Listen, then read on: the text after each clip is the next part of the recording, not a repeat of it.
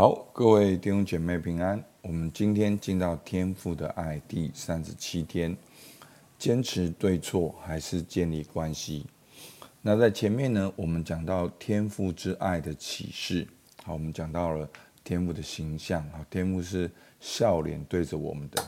好，那讲到天父跟我们的关系。好，天父是那一位挥霍爱的父亲。那天赋这么好，为什么我们好像没有经历到呢？好，所以我们看到了几个拦阻我们经历天赋爱的阻碍。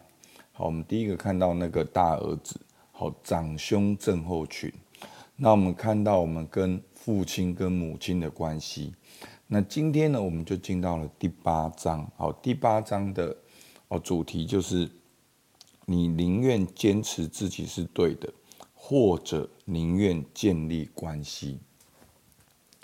那当我们看到，当我们在啊人际关系呢，我们注重对跟错。好，其实我们发现有多少时间我们在谈论对错，而忽略与神与人的亲密关系？有多少时间我们坚持自己是对的，而没有在恩典中建立关系？所以，当我们这样做的时候呢，好，那哦，在之前呢，佩仪师母也分享到，我们会产生两种情况，越来越觉得别人都有问题，我们总是看见别人的错，针对我认为伤害我的，开始产生控告的想法，拦阻我们领受神爱。那另外一种呢，就是越来越觉得我们自己有问题，那因为我们自己很不好，就。更想要去证明自己好在哪里，面对关系呢，越来越刚硬，越来越封闭，像个受害者一样，无法领受神的医治与恩典。那我们先来看一段啊经文，在路加福音六章二十七到三十八节。那我们透过这段经文呢，会很冲击我们的观念，那这是耶稣所讲的，好，但是那为什么我们能够去超越这些对错呢？好，今天的经文也讲得非常的清楚。好，那我念来念给大家听，《路加福音》六章二十七节。只是我告诉你们这听到的人，你们的仇敌要爱他，恨你们的要待他好。咒诅你们的要为他祝福，凌辱你们的要为他祷告。有人打你这边的脸，连那边的脸也由他打；有人夺你的外衣，连里衣也由他拿去。凡求你的就给他。有人夺去夺你的东西去，不用再要回来。你们愿意怎样人怎样待你们，你们也要怎样待人。你们若单爱那爱你们的人，有什么可酬谢的呢？就是罪人也爱那爱他们的人。你们若善待那善待你们的人，有什么可酬谢的呢？就是罪人也是这样行。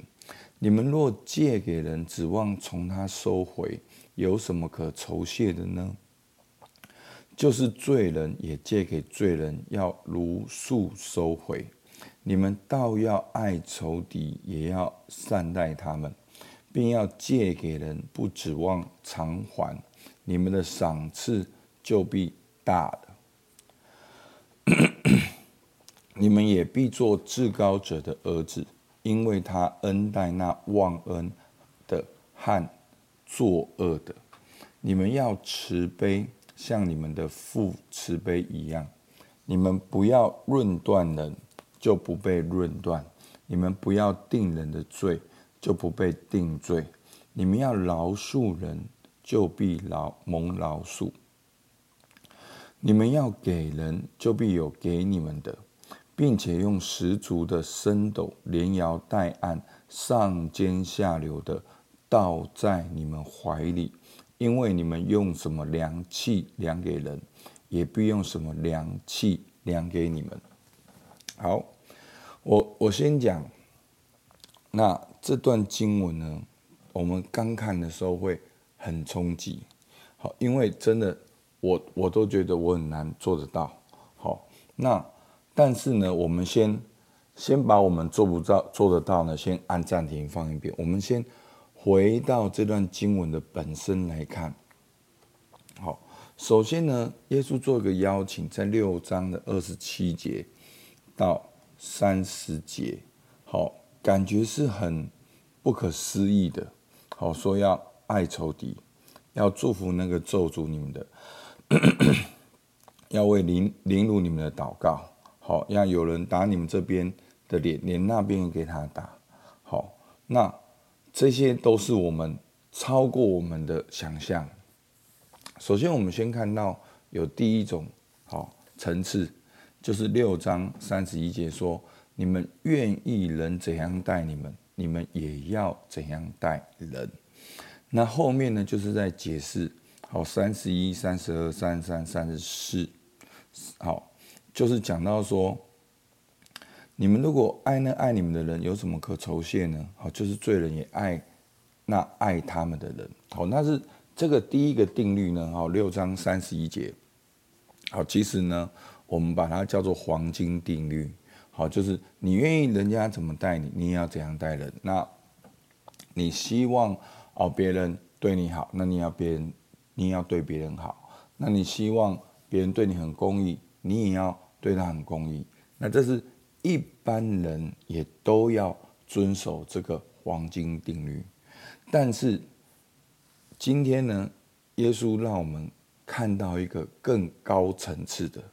好，怎样更高层次呢？就是要超越这个黄金的定律。好，他说，所以三十五节说，你们要爱仇敌。也要善待他们，并要借给人，不指望偿还。你们的偿赏赐就必大的，你们也必做至高者的儿子，因为他恩待那忘恩的和作恶的。好，所以在一般的领域里面，你们愿意人怎样待你们，你们也要再怎样待人。但是对于基督徒呢，我们超越这个黄金定律，为什么？因为我们有天赋，那我们是谁呢？好，这边讲到说，我们如果这样做，我们就必做至高者的儿子。那我们那个至高者呢？他就是恩待那个忘恩和作恶的。所以呢，我们的榜样并不是人，我们的榜样是神。好，所以呢，他后面讲到说。你们要慈悲，像你们的父慈悲一样。好，所以呢，其实这个更高的标准，并不是对于我们个人的更高标准，并不是说哦，你过去跑一百公尺十秒钟，现在要基督徒要跑得更好，你要跑九秒钟，因为你是基督徒，你要有榜样，你要见证。很多时候，我们听到这些经文的时候，我们乍听之下好像是这样，但是。其实我们能够这样，最主要我们有一个很强大的外力，就是我们有天赋。好，所以当别人好像用计谋亏欠我们的时候，但是天赋看得到，天赋知道，天赋必偿还给我们。好，所以后面就讲，好，他说你们要有给人的，就必有给你们的。好，那谁会给我们？好所以在人跟人的环环境里面，黄金定律就是最好的。你愿意怎样待人，你们也要啊，别人怎么待你，你也要怎样待人。那我借他钱，他还我钱，那这就是一般的黄金定律。但是基督徒呢，有一个超越的，就是我们要给人，就必有给我们的，因为我们有一个至高者，好，我们有天赋，我们有神，所以我们。不会活在那个缺乏的里面。好，我们是基督是有供应的。好，那这样大家了解吗？好，所以今天的经文呢，乍听之下呢，是非常不通人情的，是非常不合理的。那感觉好像被欺负一样。不好，其实它的重点是在于说，我们是。有天赋的，所以我们活在恩典里面，所以天赋是我们最终的判断。好，他知道，他会他会供应我们，他会他会给我们。好，所以六章三十八节，你们要给人，就必有给你们的，并用十足的升斗，连摇带按，上尖下流的倒在你们的怀里。因为你们用什么量器量给人，也必用什么量器量给你们。好，所以耶稣在这边做出个挑战，好，挑战神的儿女，并不是用一般人的道德标准来面对。耶稣挑战我们，用我们是至高者的儿子来面对。好。那哦，求主帮助我们能够看见这个差异，让我们能够选择。好，其实我们甚至连一般的标准都很难了。好，就是说，愿意人怎样待你，你们也要怎样待人。好，那这就是 彼此相爱一个很重要的一个原则。好，其实我我在跟很多的弟兄姐妹聊的时候，其实我们只要掌握这个原则。你在工作当中，你在好行销你的产品，你在哦家庭的关系里面，其实就已经很棒了。可是今天耶稣给我们一个更棒的律，那个律并不是一般的律，那个律是进到有天赋的律里面。所以我们在重读这段经文的时候，你要知道，你并不是一个人。你是有天赋的。如果你是一个人，你再去看这段经文，你就说：“哦，这个人好可怜，哦，做基督徒好像都要被人家欺负，都要做这个苦行、苦行的人一样。”好，其实这段经文要告诉我们的是，我们基督徒为什么能够活出这样的生命，是因为我们是至高者的儿子。那。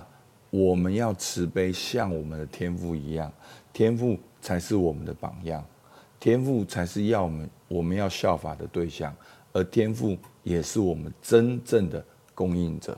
我不再害怕缺乏而去抢夺别人，我不会再恐惧去起冲突，我甚至在被欺负、受凌辱的当中，我能够安静，能够平安，因为我有天赋。好。那我们就可以自己再好好的来想这段经文。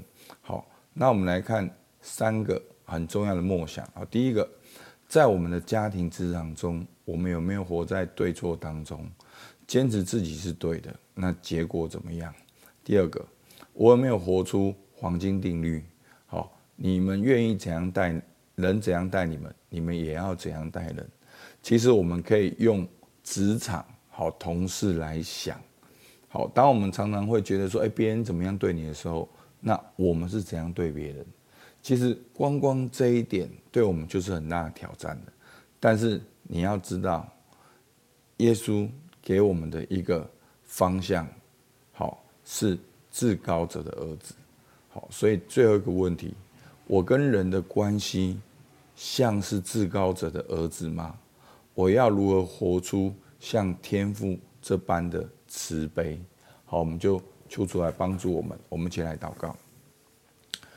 主啊，是的，你鼓励我们要爱仇敌，也要善待他们，借给人不指望偿还。主啊，是因为你说我们要做至高者的儿子，因为天父你就是这样的恩待人。主啊，你是我们的天父，主，你的资源就是我们的资源。主啊，你的全能，你的智慧。你的丰盛要成为我们最大的后盾，让我们不是去活在好像人从我们身上当中去夺走什么一样，好像我们自己是空的，是虚的。